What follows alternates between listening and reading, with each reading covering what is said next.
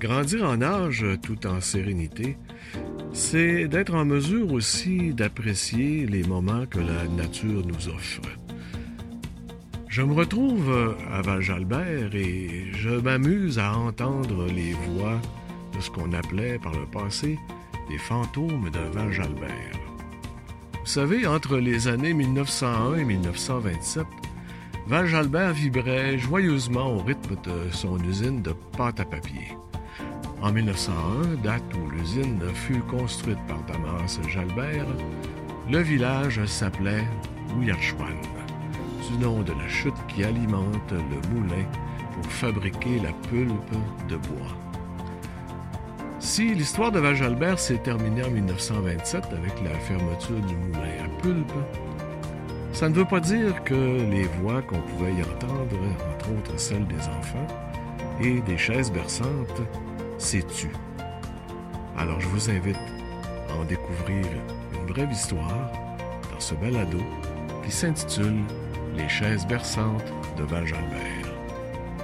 Bienvenue dans le balado de Grandir en âge tout en sérénité, où nous vous invitons dans notre univers. Un balado pour les personnes qui grandissent en âge et qui souhaitent traverser cette période en conservant des étincelles dans leurs yeux. Avancer en âge est un passage obligé aussi bien le rendre festif et continuer de contribuer à la magie de la vie. Bienvenue dans notre univers. Nous sommes en fin d'été 2021 qui fut exceptionnel du fait de ces jours heureux, de beau et de bon temps. Plus précisément, nous sommes à la mi-septembre et les jours sont encore chauds et majestueux.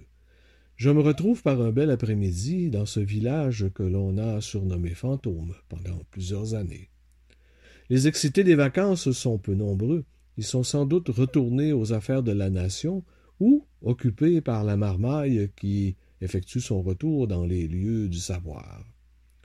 Ce bel après-midi me permet d'observer, d'humer, de savourer, de profiter de cette nature généreuse qui se déploie dans un environnement qui ne demande qu'à se laisser admirer. Au bout du chemin, il y a le vieux moulin de pulpe de la Price Brother, et sa chute majestueuse qui écoule depuis fort longtemps, forgée par euh, le passage des glaciers et par euh, l'usure du temps. Je me retrouve assis sur un banc face à ce moulin et à cette rivière Ouiachuan, qui rugit par euh, sa chute et qui parfume de ses embruns l'air du temps. Pas d'autres bruits ou clameurs qui viennent rompre cette forme de silence. J'observe longuement la chute et je ferme les yeux afin d'absorber toute l'énergie de cette force motrice naturelle. J'entends bien le bruit retentissant de cette chute qui coule entre les parois montagneuses des contreforts des Laurentides.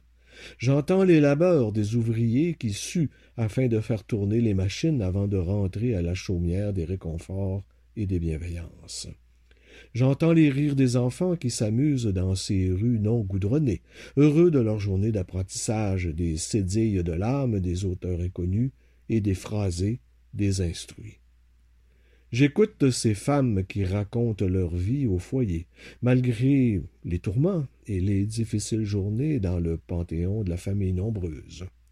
Occupées par les âgés, J'entends le son des chaises berçantes qui usent les vernis de l'âme afin d'en révéler les couleurs et les sens profonds. D'ailleurs, la berçante est celle qui a le plus de sens. Je crois que la chaise berçante est la seule qui puisse revendiquer le titre du rêveur aguerri. Ces villageois se bercent et rêvent d'un ailleurs meilleur. Eux qui se balancent en un mouvement régulier rejoignent le fond rythmé des consciences, en faisant résonner des sons mystérieux sur les vernis usés de leur sensibilité. Par leur propre conscience, ils bercent le cœur, emportent leur esprit dans les confins des rêves les plus fous. Le son des châteaux sur les planchers de la résistance compose une symphonie universelle qui relie les filins fragiles des âmes et qui ouvre les esprits sur l'univers qui frissonne de vie. J'ai le souvenir des vieux qui fréquentaient le magasin général de mon grand-père, confortablement installés dans les berçantes entre la porte d'entrée et le crachoir des humanités. Des soirées entières à refaire le monde, à rêvasser à un avenir meilleur. Être aux commandes d'une chaise berçante est une opération majeure qui regarde le pouvoir de l'esprit. Ce bercer évoque le retour sur les sentiers familiers de nos vieilles pensées. C'est aussi inspecter les états de notre âme, et c'est parfois se risquer sur des voies inconnues, les pieds liés dans le vide qui relie le vide à l'esprit. Des rêves bercés dans le fil du temps, des esprits réchauffés par la parlure des vieux et des sages. Valjalbert profite des moments de cette progression industrielle dans un environnement particulier. Brutalement, un jour, le son des chaises berçantes de Valjalbert s'arrêta. C'est la modernité qui s'installe. Les gardiens de la raison ont évacué les rêveurs depuis qu'il est passé de mode de se bercer d'illusions.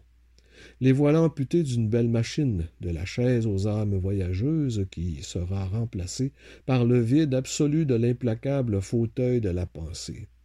Mais l'histoire le prouve les humains du village ont su composer avec la longueur des plus longs détours. Ses habitants ont quitté avec leur peine et leurs regrets tout en sachant que les choses les plus vraies se jouent dans les moments tranchants de la vie, dans les nuits noires, les valises remplies de peur, mais les poches gonflées d'espoir. Les chaises berçantes ont usé les planchers jusqu'à creuser un trou béant laissant entrer la modernité. Les berçantes se sont tues pour un moment indéfini, mais n'ayons crainte. Elles reprendront du service dans un autre espace-temps, permettant ainsi aux âmes de se bercer au rythme des allers-retours des rêves et de l'espoir retrouvé des jacasseries bienveillantes.